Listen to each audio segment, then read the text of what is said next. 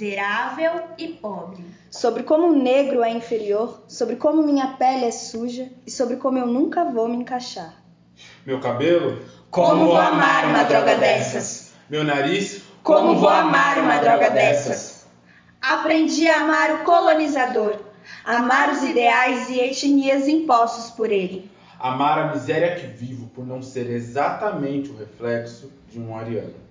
Meus olhos castanhos não devem ser bons o bastante. Provavelmente eu enxergaria melhor com olhos azuis ou verdes.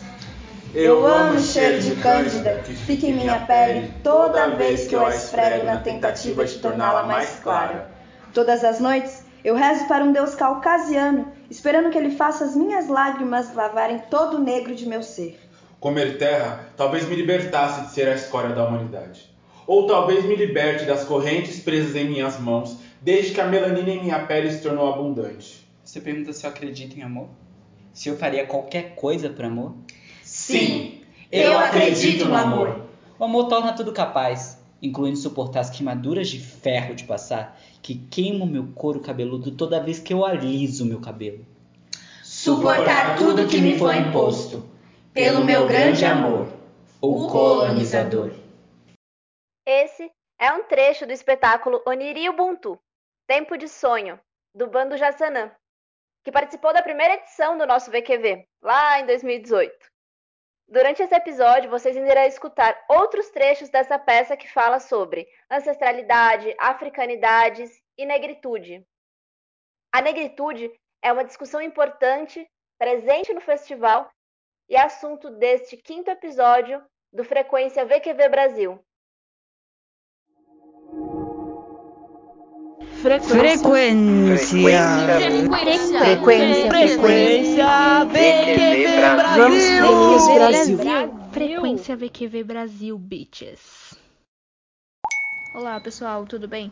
Meu nome é Rafaela Cristina Montanha Moura, eu tenho 11 anos e faço parte da CIA Cordelística de Teatro. Eu participei do VQV ao Sul e, em 2018 e do VQV Brasil e também em 2018. É, para mim, as, em primeiro lugar, as pessoas que mais me incentivam são os meus familiares com cultura, cultura, música, leitura. Eles são as pessoas que mais me incentivam. Eu gosto muito da MC Sofia, é, que foi meu professor de teatro, professor Jason, que me apresentou o trabalho dela. Eu admiro muito o trabalho dela, que passa uma uma mensagem sobre o racismo e empoderamento e eu acho isso incrível. É, quando eu tinha três anos, minha mãe me levou para uma feira preta e eu fiquei encantada com os turbantes, os vestidos, as tranças. E aí, ao decorrer do ano, a gente continuou indo mais vezes e foi muito legal. Bom, é, as, as minhas referências negras de agora que me inspiram todos os dias é o Lázaro Ramos e a Thaís Araújo. Na roda! Na roda. Na roda. Os convidados de hoje do Na Roda são a Gabi Doiá e o Thiago Bispo. Gabi é artista da cidade de Diadema e Thiago mora na zona leste de São Paulo. Bora conhecer um pouco mais dos trabalhos e das trajetórias deles. Oi, gente, eu sou o Thiago Bispo, eu tenho 22 anos, sou ator, palhaço, drag queen, é, faço parte do grupo Marginália Teatro Jovem. E hoje eu identifico é, esse menino preto, essa bicha louca, gorda, maravilhosa. Mas nem sempre foi assim, assim. Acho que eu o meu contato com a minha negritude, assim, meu processo de descobrir a minha negritude, é... eu não consigo falar sobre esse, esse a, a, descoberta da minha negritude sem não falar sobre a minha jornada no teatro. Assim. Eu comecei a fazer teatro na Fábrica de Cultura de Sapopemba, lá em 2011, e naquela, naquela época, assim, naquele tempo, eu não tinha noção nenhuma dessas questões, assim, sabe? Eu vivia numa bolha muito fechada que aqui na minha região, de Sapopemba, é, e passei cinco anos estudando na fábrica de cultura. Fiz de tudo: dança, teatro, música e, e tudo que você possa imaginar. Até 2015 eu começar a querer buscar um, uma certa independência, né? Ganhar um dinheirinho, em casa apertou e aí eu tive que buscar alguma forma de me profissionalizar, sei lá, ganhar dinheiro de alguma forma. E aí apareceu na minha vida os Doutores da Alegria, né, um, um curso de formação de palhaço para jovens. E eu fui me inscrever, assim, uma oportunidade de ganhar uma bolsa e tudo mais. Me inscrevi, passei, estudei com eles durante dois anos e meio e esses dois anos e meio foi crucial assim para entender o ser humano que eu sou, sabe? Entender todo entender aonde eu me encaixo no mundo, entender é, as questões sobre negritude, porque eu saí da minha bolha e fui, fui conversar e fui ter contato com pessoas que já estavam mais mais por dentro da caminhada, sabe? E aí começou todo esse meu processo de descobrimento, de construção, de desconstrução de um monte de coisa e sigo vivendo. Nossa, que incrível! Eu também tenho uma história assim semelhante em alguns pontos, é, principalmente em questão da fábrica de cultura, né? Mas vou começar do começo. é, eu sou a Gabi de Oiá, eu tenho 22 anos, né? Eu iniciei também fazendo teatro com a própria Thaís, né, na fábrica de cultura. Assim que abriu, já falei, vou fazer minha inscrição aqui. Sempre tive vontade, nunca consegui ter acessos, né? E a partir da minha experiência no teatro também que eu consegui identificar, né, todas essas questões relacionadas com a negritude, porque sempre foi muito conturbado para mim, né, a minha relação com isso, porque eu nunca tive uma consciência assim plena das coisas. Então, a partir do momento que eu entrei também ali no projeto espetáculo, né, que eu tive eu dei a sorte assim de cair justo numa turma que misturava o teatro, né, com a aula de, de hip hop. Então, a partir disso, eu tive vários estudos e diversas coisas que me trouxeram uma grande consciência com relação a quem realmente eu sou e entender também qual é a potência da arte preta, né? Porque tudo que a gente fala, né, tudo que a gente traz enquanto artístico tem uma, um peso diferente, né, por todas as questões que a gente vive. Né? Então é, é muito importante a gente conseguir acessar esse lugar né, da negritude, que é ver isso como algo bom e aprender a, a falar sobre isso, né? Passar isso para outras pessoas também. É, no mais, eu canto, sou atriz, poeta, tenho uma banda, MPQ, música popular de quebrada, e é isso.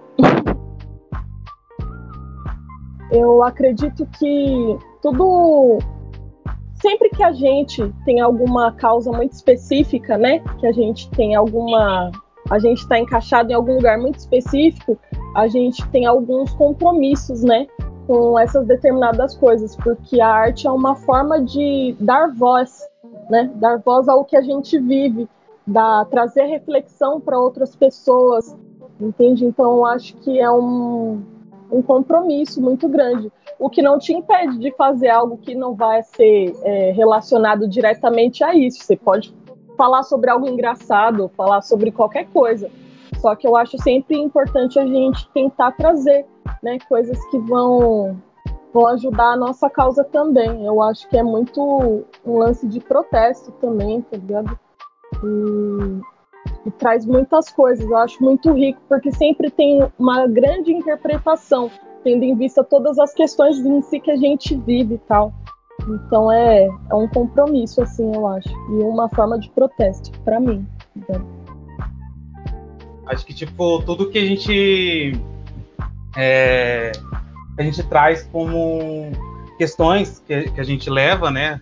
sobre negritude e tudo mais, como você falou assim, eu me, acho, me sinto muito contemplado com a sua fala. E acho que entender é, o nosso corpo como um corpo político, né?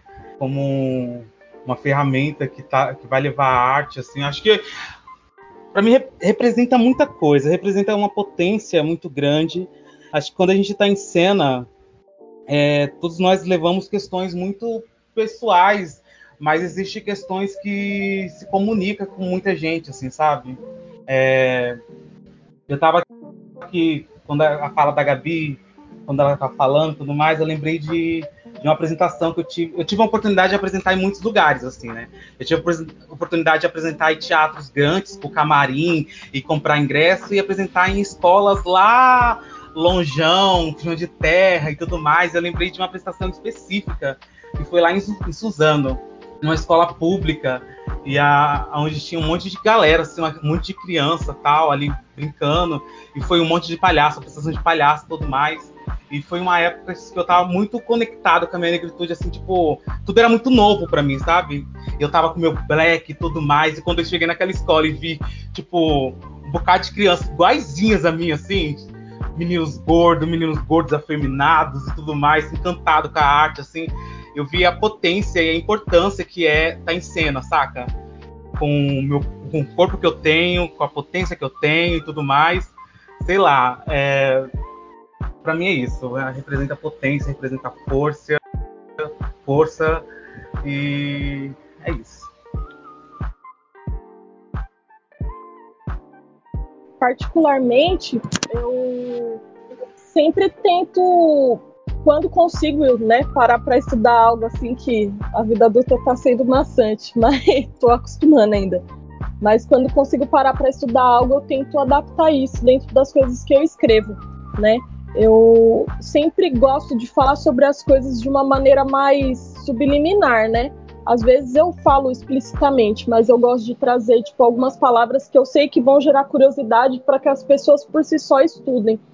E acho que o grande lance de procurar referências é para a gente também conseguir associar a nossa imagem, como, como antes o Thiago falou, né? Associar nossa imagem como um corpo político, associar nossa imagem como um artista, sabe? Porque muitas vezes a gente que é preto, que é periférico e tal, a gente tem muito um, um lance de, de negar, né? Negar o que a gente é ou o que a gente pode ser e as nossas potências. Né? Você, tipo, quando você canta e você é preto, parece que as pessoas não levam isso tão a sério, tá ligado? Quando você é ator e você é preto, você não fala, ah, eu sou ator. Demora pra pessoa assumir isso, né? Ela traz isso de uma forma mais insegura. Ah, eu apresento às vezes. Então, todos esses lances de representatividade mesmo são necessários para que a gente se enxergue, se entenda e veja. E aí, dentro disso, vem também esse estudo, né? Que assim a gente aprende como colocar essas coisas, né? Pra gente e pros outros, pro mundo, né, também. Tudo é um processo, né? É um processo lento. Eu tô, come... eu tô agora, assim, começando a entender esse lance, assim, porque eu eu tinha muito eu tinha muita inseguranças comigo e eu não entendia de onde vinha isso, saca? É, quando eu parei para refletir, assim, pensar mesmo né, todas as questões, mano, a gente que é preto, a gente é silenciado de diversas formas, saca? Às vezes eu queria, eu queria abrir meu canal no YouTube, fazia anos, saca? E eu fico, ficava naquela, ai, será que eu sou capaz? Será que eu sou. É, é, eu tenho potência de, de fato para fazer esse negócio, sabe? E enrolando não ia fazendo o meu trampo. E, e, quando eu comecei a ter esse olhar mais sensível, assim, e, e olhar para mim como potência também, é, as coisas começaram a mudar, assim, saca? Acho que é muito importante, como, como a Gabi falou, assim, a gente ter, ter, ter essa relação de, de, de cuidado mesmo com, com a gente, sabe? Eu não sei se você sente isso, Gabi. É, não sei se eu consegui colocar em palavras. Eu, eu acho que eu entendi, sim, eu entendi o que você falou e eu sinto também. É difícil a gente ter esse esse compreendimento da nossa potência, né? Tipo, da gente aceitar isso também, porque de tanto que nos é negado esse lugar, a gente muitas vezes acaba tendo essa síndrome de impostor e tal, e não se permite, às vezes, fazer diversas coisas por causa de todas as coisas que a gente vive desde criança, né? Então a gente, nós somos, né, infelizmente, um pouco inseguros com diversas coisas.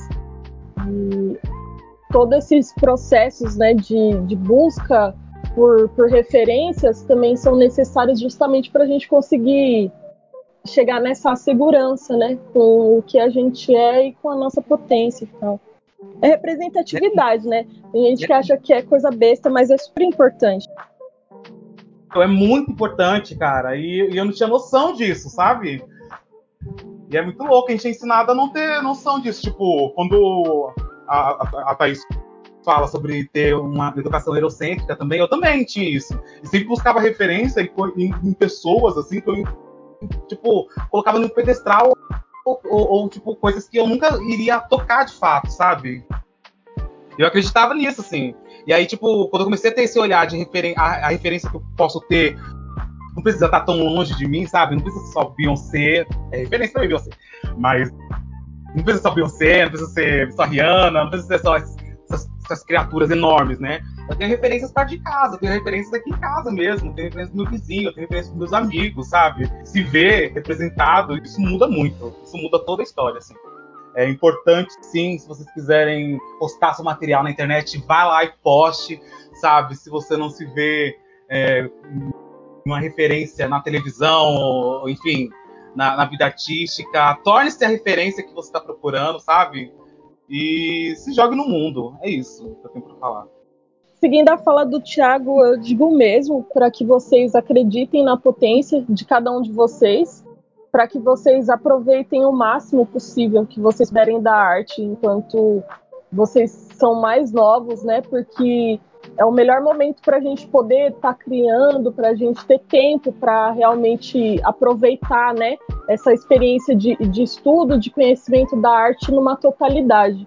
E, meu, dá as caras, dá as caras se alguém falar para não fazer e você quer fazer, faz, entendeu? Relacionado à arte, assim, vai atrás do seu corre, dos seus sonhos, que, mano, nós é o corre. e é isso. Nós é o corre. E é isso. Concordo super.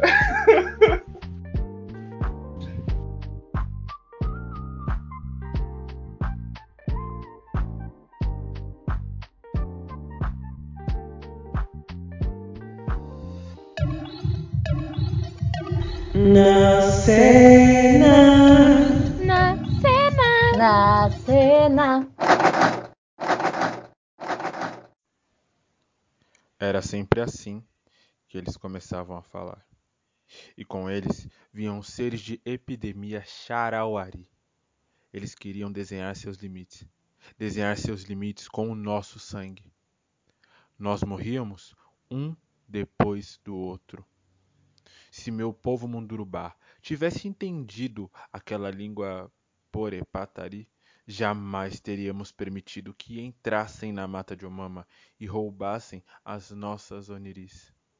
Mas foi assim que foi. Olá, eu sou a Bruna, eu tenho 18 anos atualmente. A minha referência mais próxima é o Ícaro.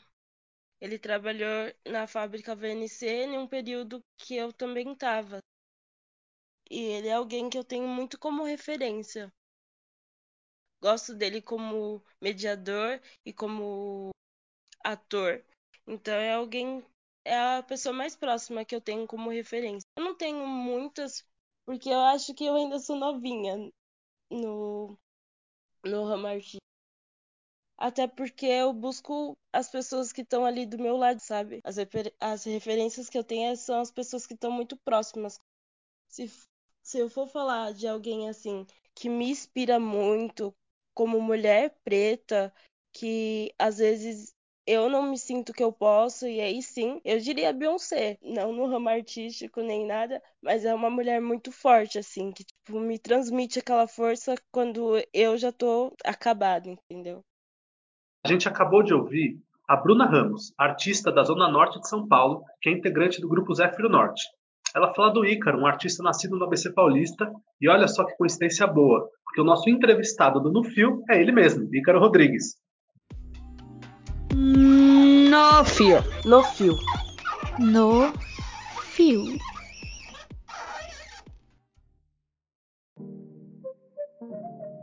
Bom, sou o Ícaro Rodrigues, sou ator, sou artista educador e diretor de teatro. Eu comecei a fazer teatro na minha adolescência. É, é, foi algo que aconteceu, acho que ao acaso, né? O teatro não fazia parte do meu dia a dia, né? Eu sou filho de uma família de classe operária, de uma família pobre, é, do ABC Paulista, de uma família nordestina, né? Que se, se formou no ABC Paulista. É, cresci na periferia de Diadema. Teatro não fazia parte muito do dia a dia meu e dos meus amigos que cresceram comigo ali, né? Nosso rolê era bola, brincadeiras na rua, a gente brincou muito na rua, né?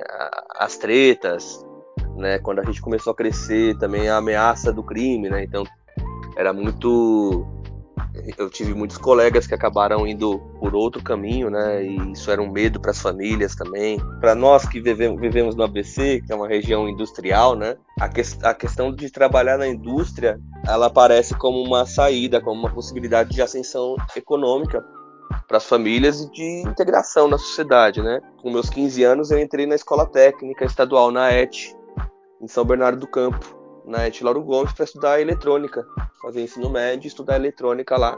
Eu tinha todo um destino traçado na minha cabeça, que eu, a ideia era que eu fizesse eletrônica, depois fizesse engenharia, e que trabalhasse na indústria, né? E me desenvolvesse nesse, nesse, nesse campo.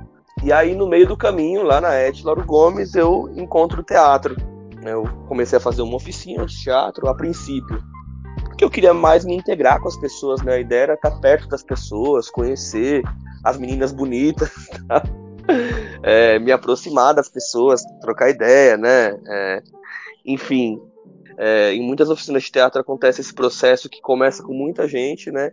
E aí muitas pessoas vão saindo, porque não é algo tão divertido assim, né? O processo de ensaio, de criação, né? Não é tão divertido quanto parece, também tem todos os seus as suas dificuldades no caminho. E acontece que muitas pessoas acabam saindo, né? Por, ter, por, por terem outras prioridades ou por, por achar que algo, tem algo melhor para fazer, né? E aí eu fui ficando. Eu fui ficando, a princípio eu não entendia muito bem porquê, mas algo me aproximava daquele espaço.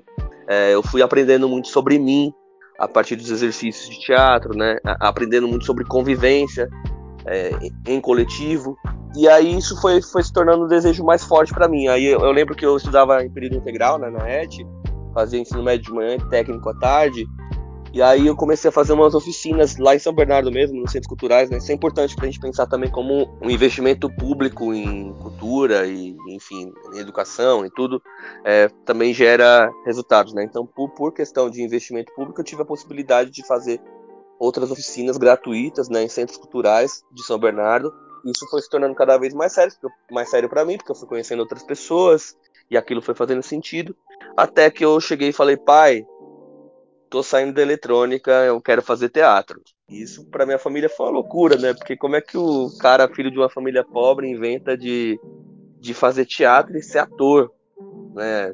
Você nem, nem no teatro você ia e agora você, você quer abandonar todo esse projeto de vida maravilhoso é, para você viver de algo que é incerto. E é incerto mesmo, né? É, é muito incerto. A gente hoje vive um país um nível de desemprego absurdo, uma desindustrialização né, do país. Então, é, aparentemente, para as nossas, né, para o nosso imaginário construído ali no ABC de famílias pobres, isso é uma saída concreta e, e, e, fazer teatro era, era algo muito incerto, né? E, e é ainda, né? É ainda. Eu, eu, eu, me formei numa escola onde eu me formei, a gente se formou acho que 16 pessoas, né?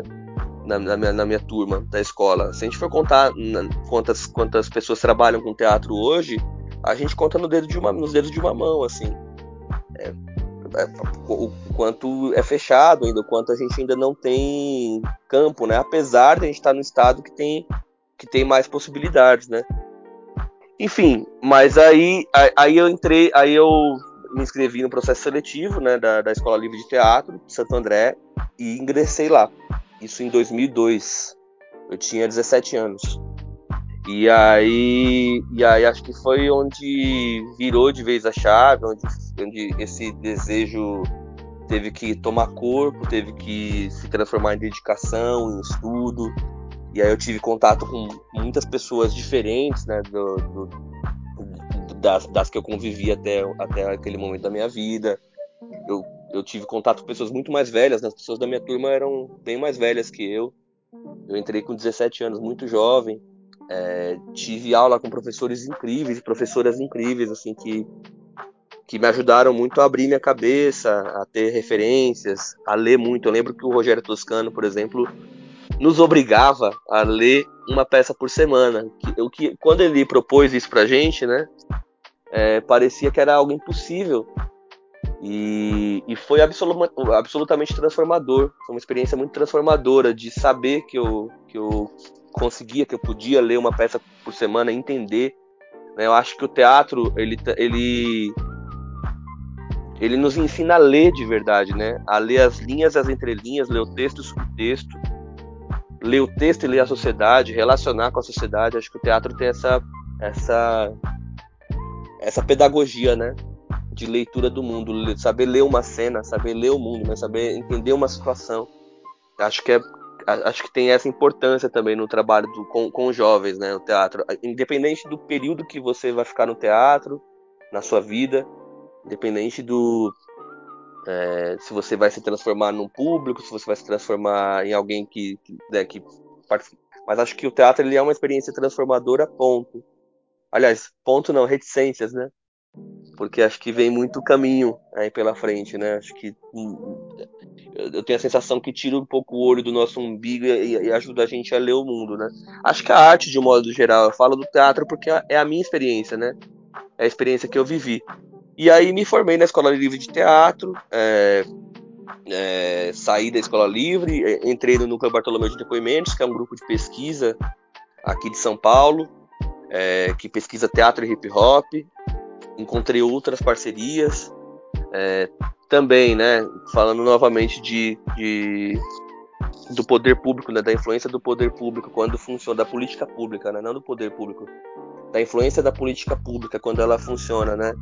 É, eu me mantive fazendo teatro em São Paulo durante um bom tempo por conta da lei de fomento ao teatro, né, então eu venho das oficinas culturais do ABC, que são públicas, estudei em escola pública minha vida inteira, eu passo pela Escola Livre de Teatro, que é pública, mantida pela Prefeitura de Santo André, é, começa a fazer teatro é, no momento onde o fomento está tá, tá com muita força, né, e os coletivos de teatro se, se instauram como uma ideia, é, como uma ideia de transformação social, como uma ideia de, de nova sociabilidade, como um novo projeto de convivência. E aí, e aí eu acho que eu me torno artista nesse processo, né, num processo de políticas públicas. Acho que é muito importante a gente valorizar, entender e, e lutar pela manutenção e pela criação de novas políticas públicas o tempo todo. Porque só, só através delas, pessoas como nós têm a possibilidade, um cara como eu pode dizer que é ator e diretor e educador hoje.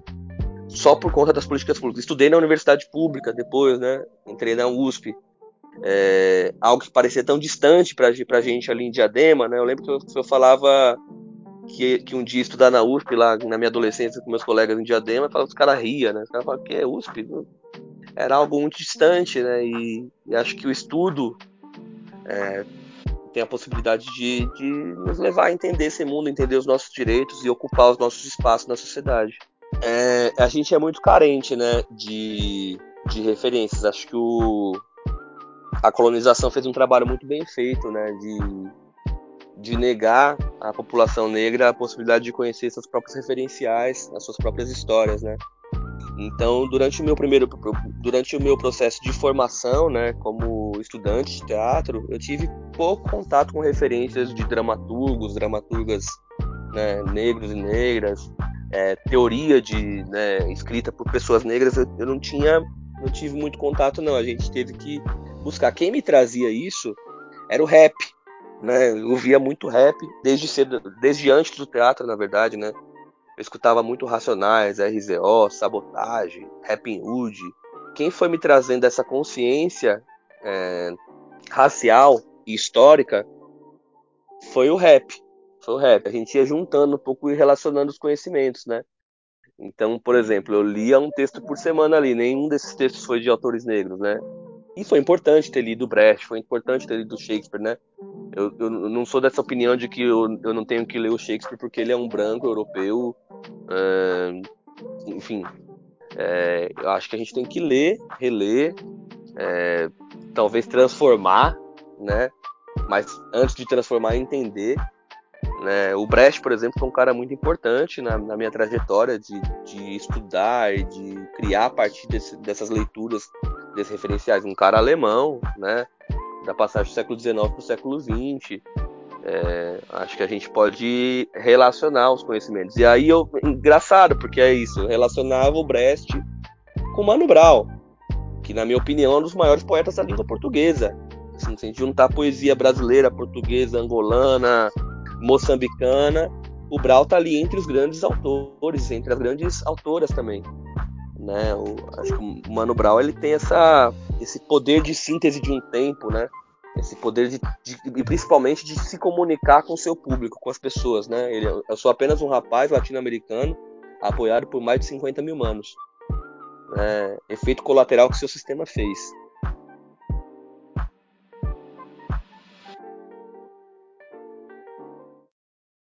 Olá, meu nome é Niel Pimenta e eu participei das três edições do VQV, duas sendo no VQV Brasil, uma em 2018 e 2019, e outra no VQV Argentina, no ano de 2019. A minha primeira referência preta desde o início foi minha mãe, né? Primeira referência assim preta do que é ser preto e tudo mais, mas agora o meu entendimento como homem negro foi quando eu conheci Bob Marley em torno de uns 11, 12 anos, que eu comecei a ver toda a potência que era. Começou a influenciar muito na minha vivência, na minha forma de ver o mundo, na minha forma de pensar, na minha forma de pensar a filosofia também, através da filosofia dos africanos da diáspora, né? Na filosofia Rastafari e tudo mais. Que tem ali um elo também com o pan-africanismo. Esse, esses bagulho foi me construindo, mano. É, Bob Marley, os MC preto da minha quebrada também é, o hip hop ali influenciando. Então, se for falar da referência minha mesmo, da minha vivência como homem preto, é na arte, saca? É na arte. Que eu peguei eles como referência e parti para dentro, assim, do mundo, do mundo em todo, assim, na vivência para além da arte, eu digo. E acho que é isso. Falei se estiver bom, se não tiver, sei lá, não tem muito o que falar. No fio. No fio. No fio.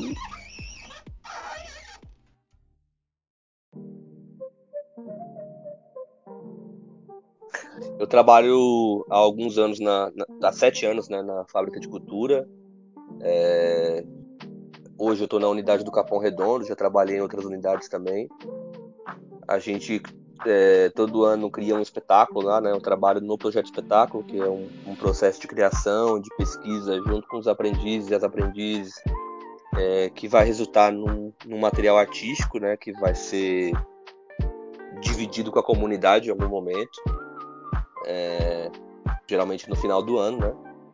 E aí acho, acho muito importante esse processo de, de construção de conhecimento coletivo, né? A gente trabalha geralmente com grupos muito heterogêneos, né? Por exemplo, essa faixa de, isso que a gente chama de juventude, né? É uma faixa de idade muito larga e com e com pessoas em momentos de vida, né? Se, se a gente for olhar só para a idade, muito diferentes, né? Então, por exemplo, às vezes eu trabalho com um aprendiz de 13 a 21 anos. São polos muito opostos, né, de vida, né? Meus alunos e minhas alunas, né, de de de 18 a 21 anos, em geral, tem uma, tem uma pressão da questão do emprego, né, do trabalho, do aula na periferia. Então, todo aquele processo que eu vivi, né, com a minha família, eu vejo meus, meus minha turma, né, meus, meus aprendizes vivendo também, porque é uma realidade, né, não é, é, é uma realidade. Então, chega um momento da vida que você vai dar outros passos, você vai vai ter que entrar no mundo do trabalho, né? Acho que é uma realidade que está colocada para gente. A gente lida com ela e a gente tenta preparar né, essa turma para lidar de uma maneira mais consciente com essas relações, né? De classe, de raça, é, de mercado, né? Que em algum momento da vida a gente vai encontrar. Então acho que essa formação, é, é, essa formação, esse processo de construção de conhecimento que a gente faz coletivamente, é, ele embasa a gente para a vida. Que acho que foi um processo que eu vivenciei também, né? Eu estudei na Escola Livre de Teatro, que tem uma pedagogia, uma pedagogia que é construída coletivamente em cada processo. Cada processo ele tem, ele diz quais são as, as suas necessidades, né? Claro que a gente às vezes define referenciais, né, materiais pelos a gente enquanto educador, né? A gente tem como função um pouco é, criar o um mapa desse caminho, né? Desse caminho de conhecimento, porque a gente está nessa função. E aí, a partir desses referenciais, a gente vai trocando conhecimentos, né? Eu me vejo muito na, nos, nos aprendizes é, da fábrica de cultura, por exemplo, né? Eu, eu, eu, eu, aos meus 15 anos, eu não tive um espaço como esse, mas eu fui atrás de buscar, né? E, e, e me vejo muito neles no sentido de estar numa situação onde a arte transforma um pouco o nosso olhar sobre o mundo. E aí, é, enfim, são vários processos né, que, que eu conduzi lá na fábrica. A gente criou vários espetáculos. Mais importante até do, do que aquele material enquanto espetáculo, a, a gente valoriza muito o processo de construção. O espetáculo, a construção desse espetáculo é um caminho de estudo para chegar a algum lugar. Então é muito importante que, que o aprendiz, a aprendiz, chegue em cena entendendo aquilo que está falando. Porque está falando, tá falando em alguma medida de si, mesmo que seja através de um texto escrito por outra pessoa. Né? Eu tô, tô falando da minha compreensão, né? eu aprendiz, né? Tô falando da minha compreensão de mundo, da minha compreensão é, daquele material, da forma como eu li, reli e transformei aquele material. No ano passado, por exemplo, a gente trabalhou com Ideias para Adiar o Fim do Mundo, do Ailton Krenak.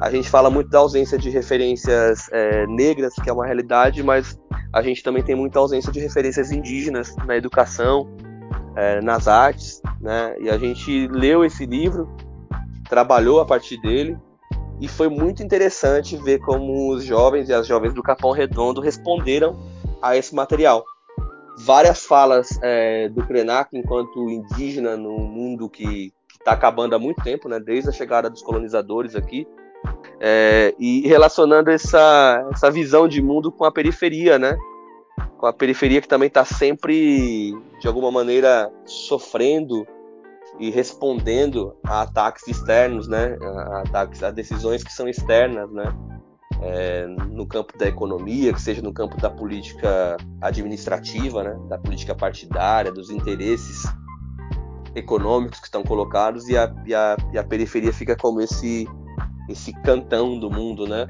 É, e muitas vezes ficando com as sobras. Então foi muito interessante ler esse material e reler e construir a partir dele, né? Então cada, cada material que a gente pega, sei lá, se eu vou estudar Brecht, por exemplo, teve um ano que a gente estudou Brecht a gente não vai montar o Brest. Até porque acho que isso hoje é impossível, né? Eu estou no Brasil em 2020, trabalhando com pessoas de 13 a 21 anos. Como é que eu vou montar o Brest, né? Eu posso ler muito, tenho que ler muito Brest como referência para eu construir o meu próprio caminho com essas pessoas nesse contexto onde eu estou inserido.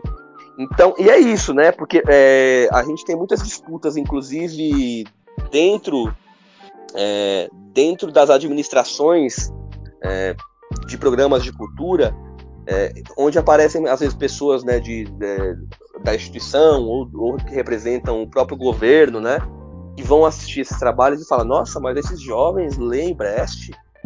Como assim?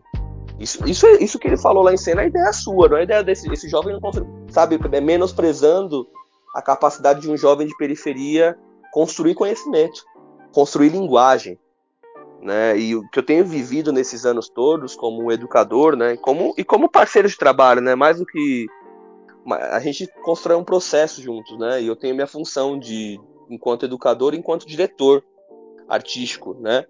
Mas a gente, a gente dentro de uma sala de ensaio, acho que eu, eu tento me, me, me, colocar, eu me coloco e, e espero muito isso dos meus aprendizes também, que nos coloquemos como companheiros de trabalho, Estamos construindo algo juntos, coletivamente, e, e a minha contribuição é tão importante quanto, quanto a de cada pessoa que está envolvida nesse processo. É, no ano passado, então, que a gente teve a questão da pandemia, né? É, da aula online e se fazer interessante, se manter interessado, é, fazer com que os aprendizes se mantenham interessados num processo virtual, né? É, é, porque no, no, presencial acho que a gente tem a coisa da relação e, a, e isso muitas vezes ajuda a dar liga, né? Essa, essa possibilidade de estar junto, né? E preenche espaços, a própria coisa do exercício, né? A gente está mais perto ali. Agora no virtual foi um, um baita de um desafio, assim. E a gente criou uma série, eu queria até recomendar. É, a gente, no Capão Redondo do ano passado, a gente criou no Projeto Espetáculo uma série chamada Salve Sobrevivente. É uma série, é uma série de seis episódios curtos. Cada um tem cerca de oito minutos, né? Tem de 5 a 10 minutos os episódios. É... E tá no YouTube. Tá no YouTube, Salve Sobrevivente. No canal das Fábricas de Cultura. E aí é um trabalho que a gente cria, apesar de, de todas as dificuldades, né? Que, que, e todas as contradições que existem quando a gente trabalha é, em programas públicos, né? Que tem interesses políticos também, mas a gente luta muito para resguardar a integridade do processo de construção artística, ética, estética. Eu acho interessante a gente pensar que que a arte, que a cultura, né, que a nossa produção artística, ela tá dentro de um processo social e cultural, né? Então, todos esses marcadores sociais, eles aparecem naquilo que a gente faz, né? Gênero, classe, raça, né? Principalmente. E acho que esses trabalhos, esses coletivos é, que têm se formado é, no Brasil, hoje eu posso falar no Brasil, né? Por, por ter tido a possibilidade de viajar e conhecer outros coletivos negros no Brasil também, é, em festivais. É, mas eu acompanho muito mais de perto aqui os coletivos de São Paulo, né? Então, a, a, eu, eu, entendo, né? Quando eu comecei a fazer teatro aqui em São Paulo, na, por volta de, do, do, início dos anos 2000, né? A gente tinha uma ausência de representatividade nos coletivos, nos trabalhos e e a gente achava muito normal, por exemplo, um elenco de 10 pessoas brancas. Isso era muito. Era norma, né? Isso era, era o que era visto, eram as pessoas que faziam teatro, né? E acho que a partir de um processo social que o país viveu, né? É, a gente teve a possibilidade de se inserir em muitos meios. A população negra, eu tô falando, né? E a gente acho que tomou de assalto alguns espaços que eram nossos, né? gente tomou de volta, né? Tomou de assalto, não, que não tem assalto, não. A gente restituiu aquilo que era nosso, que a gente tem direito, porque a gente produz conhecimento, a gente produz muita mão de obra, né? Inclusive, muito do que é esse país, a gente carregou, nossa, nossos, ancestrais carregaram, né? As pedras, o cimento, construíram tudo, né? E, e acho que é importante a gente estar tá ocupando outros espaços também de pensamento, de decisão. E aí, é... eu acho que esses trabalhos, eles de alguma maneira tentam colocar uma areia nessa engrenagem, sabe? Parar um pouco essa engrenagem, vamos parar e refletir um pouco.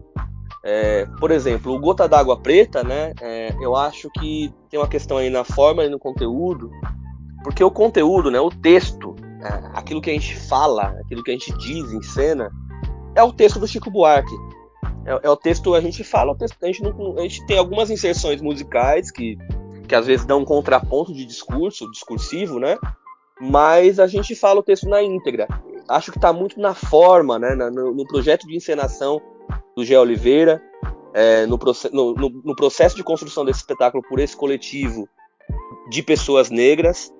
É, e, e, e, muito também de a gente ver aqueles corpos negros num palco, por exemplo, do Teatro Municipal, que a gente fez, né? O Teatro Municipal aqui de São Paulo, tão elitizado, de tantas histórias. E foi muito interessante a gente fazer lá naquele palco, né? Primeiro porque a gente tirou uma onda em cena, né? A gente se divertiu muito no dia, né? E, e, e, e disse aquilo que a gente foi fazer, né? A gente foi, fez, disse o que a gente queria dizer mas também por toda a contradição que representa né, aqueles corpos negros naquele espaço, com aquela arquitetura, né, com, com toda essa história, né? E todos os espaços que a gente tem passado, porque eu estou falando do Teatro Municipal, mas muitos palcos que a gente passa hoje na cidade, sejam de instituições públicas ou privadas, não eram espaços abertos para pessoas negras, por vários motivos. Né? Pelo racismo estrutural, né? pelo racismo velado, e, esse, e isso não era discutido. E isso hoje é discutido, porque a gente hoje tem condições de colocar essa discussão. E porque pessoas antes da gente passaram e lutaram muito para que a gente hoje. Então, por exemplo, hoje quando o bonde surge como coletivo, ele tem um acúmulo de luta aí, por exemplo, de capulanas, coletivo negro, os crespos, que estão aí há 15 anos pelo menos, é, fazendo teatro para ninguém. Né? Eu lembro quando o coletivo negro estreou o primeiro espetáculo no Tendal da Lapa, eu ia assistir e tinham poucas pessoas assistindo. Era um grupo que não era conhecido e que na nossa cena teatral não era não era interessante. Os nossos colegas do teatro não tinham interesse em ver. Hoje todo mundo fala que é lindo, né? Esses negros se organizando, fazendo esse teatro. Às vezes nem assistiu e fala que é maravilhoso, né? É... Mas é, eu acompanhei esse processo de construção, né? De ir lá na Zona Sul, lá no meio da quebrada, assistir as capulanas. E que muita gente do nosso teatro não se dispõe a isso. Agora bota lá um gringo qualquer aí, lá no Sesc Campo Limpo, que aí aprende a pegar metrô rapidinho e, e assistir, e, e lá bater palma. Não tô falando que a gente não tem que ver gringo, não. Acho que a gente tem que se alimentar de o máximo de referências possíveis, mas é importante a gente observar o que está aqui do lado, né? É, e, e, ser, e ser ético e ser verdadeiro naquilo que a gente fala, né? Se fala muito, por exemplo, sobre a importância das artes periféricas, mas o que eu vejo é muito mais as pessoas querendo criar justificativa de edital para ganhar seu edital e para ensinar o, meio aquela ideia jesuíta, né? De ensinar os pobres da periferia o que é arte. E sendo que a periferia, acho que tem criado o que é mais importante da arte nessa a exemplo um exemplo é o Racionais MCs eu conheço poucos exemplos na nossa cena cultural nos últimos 20 anos que são tão importantes e que tiveram tanta influência quanto Racionais MCs. Né? Então, e aí, por exemplo, no caso do, do Bond, né, que a gente já pega esse processo, né, eu fui convidado para dirigir o primeiro espetáculo do, do coletivo Bond. A gente estava num outro processo e a gente, no meio desse processo, de um outro espetáculo, a gente decidiu que o nosso primeiro passo seria conversar com as crianças com as crianças negras, sobretudo, né? Claro que com todas as crianças, a gente está interessado em conversar com todo mundo, né? Mas eh, existe uma carência de referenciais para as nossas crianças. E a gente decidiu fazer esse espetáculo a partir do texto da Maria Chu, né? Que é o Quando Eu Morrer Vou Contar Tudo a Deus. E que conta a história de um menino africano que foi encontrado dentro de uma mala tentando entrar na Europa.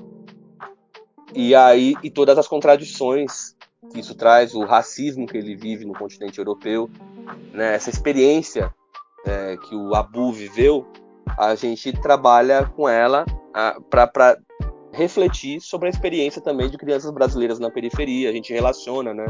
Tem um momento lá da peça que a gente relaciona essa experiência com as crianças que morrem de bala perdida, que têm morrido, né? E não para esse processo. É assustador, né? O quanto às vezes a gente fala de algo em cena, né, num espetáculo, e, que, o quanto a realidade se apresenta de uma maneira muito mais é, dura. A gente viveu isso no Gota d'Água Preta e no, no Abu também, né? A gente tem sempre que atualizar algumas cenas porque acontece algo mais grave do que aquilo que a gente já colocava, que já era muito absurdo. E aí, no Quando Eu Morrer, é muito interessante, porque é, a gente estreou no Sesc Belenzinho no horário de meio-dia. E é um horário que muitas vezes os pais estão lá na piscina com as crianças e tal, e eles vão lá ver o teatro, que é meio que um momento de. Ah, vamos relaxar um pouquinho, né? Vamos relaxar um pouquinho, as crianças vão ver um teatrinho, eu vou ver um teatrinho aqui com meu filho, e vou ter um, um, um momento de relaxamento. E o espetáculo não, não propõe muito essa ideia de relaxar, né? E aí a gente tinha muito adulto saindo chorando e e muito tocado pelo espetáculo. A gente também fez algumas sessões com crianças, só com crianças sem os pais, foi muito interessante. Crianças, né, de, de várias idades, assim, né, até uh, do, do, ensino fundamental, a gente fez muito para sessão fechada para a escola. Eu adoro fazer esse tipo de sessão, porque estão ali as crianças sem os pais, e aí entra aquela molecada zoando, a professora fazendo, mandando calar a boca, isso aqui. É eu acho que o próprio espetáculo às vezes conduz isso melhor do que o shh, né? Acho que às vezes a molecada tá só se relacionando com o trabalho, a maneira dela, né? E às vezes o próprio trabalho conduz uma conversa, né? Eu vejo, eu vejo o teatro como uma experiência é, isso, né, muito também de coisas que eu li, né? O próprio Brecht fala isso, né? Que não um espectador parado, né? Quer um espectador raciocinando, refletindo, participando. E eu vejo muito o teatro como essa possibilidade de participação, de, de construção, de conhecimento, de sociabilidade, de vivência.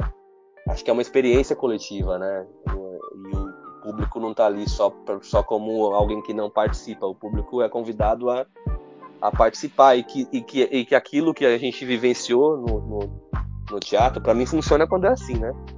Aquilo que a gente vivencia no palco nos transforma a ponto de a gente não voltar para casa do mesmo modo.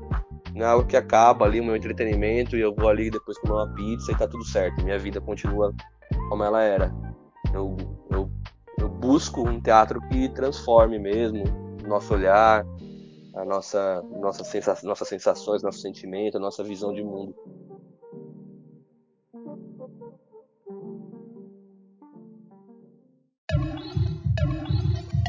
Na cena. Na cena. Na cena. Eu, rainha do tempo, giro e gero vento, guio as almas e guardo todos os mortos. Somos Aria Amoris, rainhas guerreiras vindas de África. Eu sou Angola. Luanda, Quiloa, Rebolo, Cambinda. Estávamos a bordo de um submarino que nos tirou de nossa terra e nos levava para alguma colônia recém-descoberta. Não sabemos onde. Não nos dizem muita coisa dentro do submarino. Mas outras de nossa aldeia foram e, e nunca mais voltaram. Os mais velhos dizem que as levaram para serem parideiras de forasteiros. Mas não queríamos ter o mesmo destino. E então saltamos no mar e nadamos até achar uma pele de terra onde pudéssemos nos refugiar e ajudar outras como nós. Ubuntu, saudamos a sua gente. Ubuntu, sou quem sou porque somos todas nós. Ubuntu, sua gente é nossa gente. Para conhecer um pouco mais do Bando Jassanã, acesse no Insta, arroba Bando Jassanã. O C sem a cedilha e o A sem o aceito. Bando Jacaná. Olá, eu sou o Marcelo, Marcelo Evans. Eu participei da edição de 2018 do VQV e de 2019, uma experiência incrível. Em 2018, uh, eh, pelo grupo Bando Jassanã, em 2019, pelo grupo Canteiro de Teatro. O bando levou uma peça muito incrível falando sobre a negritude, sobre o amor à nossa pele. A gente resolveu uh, levar, uh, fazer essa peça por conta do nosso processo anterior, que o tema não tinha nada a ver, mas a gente percebia que aqueles jovens estavam se descobrindo, levantando seus, seus blacks, desalisando os, cabelos, a gente descobriu a nossa potência. Então a gente resolveu fazer uma peça sobre o amor à nossa pele, à nossa raça. E aí a gente foi participar do VQV, gostamos muito, e os nossos corpos maravilhosos ali em cena, sabe? Aquele, aquele bando, né? De gente negra aí, foi muito bom pra gente, sabe? E o grupo Canteiro de Teatro, a gente levou uma peça falando sobre o, o, o amor à nossa quebrada mesmo, é, como surgiu, como que foi esse canteiro, né? Que, que, que cada peça é muito importante. Então, assim, é, os nossos corpos negro, negros em cena ganha cada vez mais potência, cada vez mais espaço, assim, né? Na, em festivais como esse. A gente até agradece por, por vocês terem dado oportunidade é, da gente é, participar. Eu gostei muito do festival e acabei voltando com outro grupo no ano seguinte, com outras pessoas, mas com a, com a mesma pegada também, tendo, tendo bastante, bastante pessoas com esses traços assim. E a gente se sente muito bem, cara, muito bem é, em cena e potencializado. Muito obrigado é, pela oportunidade.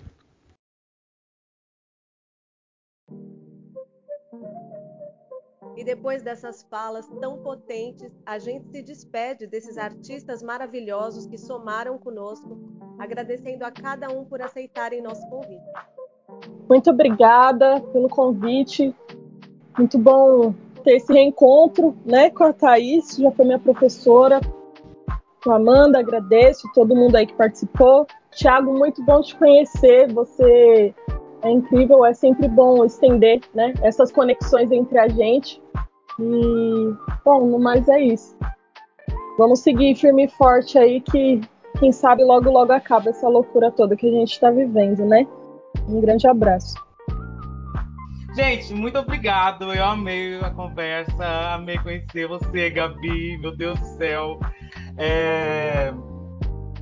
Obrigado pelo convite. Eu tô me achando muito chique gravando podcast. Me maquei mais uma vez. Tô aqui todo produzido, porque é isso. A gente tem que se conectar cada vez mais. É isso. Muito obrigado. Eu adorei. Beijo, Thaís. Beijo todo mundo. Vamos que venimos. Vocês são potência. Agradeço muito a oportunidade dessa troca, de falar um pouco sobre arte, sobre sociedade, refletir um pouco sobre trajetórias, né, sobre caminhos. E vamos que vamos, que a gente possa novamente, em breve, né, após a vacinação, estar tá reunido num teatro, é, refletindo e juntos, certo?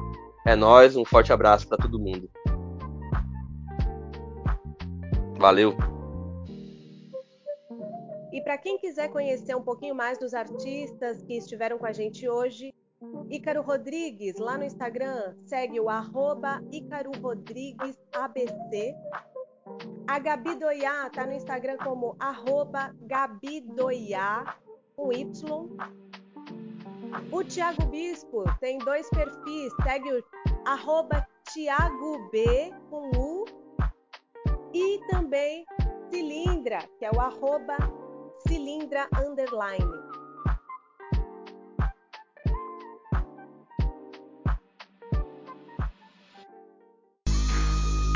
No rolê. No rolê. No rolê.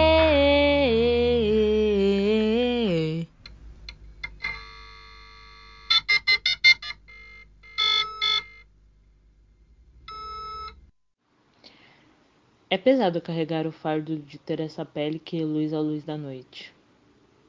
Não é sempre que a gente encontra tanta gente consciente que sabe da importância de se escurecer mais do que se esclarecer. Muitas vezes nas ruas, nas vielas e becos, nos grandes prédios e até mesmo no emprego, ninguém me reconhece como uma grande cidadã. Minha pele chega antes de mim nos lugares. Os olhares de morte pegam em mim antes de chegarem na minha pele e me destroem por completo. Ouvi diversas vezes que sou radical, vitimista, militante mimizenta, preguiçosa, que não falo de outra coisa. Mas como poderia falar? Se em uma década minhas chances de morrer subiram 11,5%? Tentam esconder, mas eu e todos os meus conseguimos ver. Vocês ainda me tratam como uma mulata. Fazem questão de virar a cara. Nunca me dirigem uma palavra. Tomam cuidado para não me encostar. E não precisa de muito esforço para ver-lhes a cara de nojo.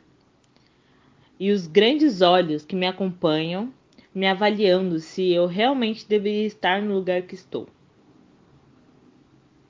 Por isso, e por diversas vezes, sinto que não pertenço aos lugares.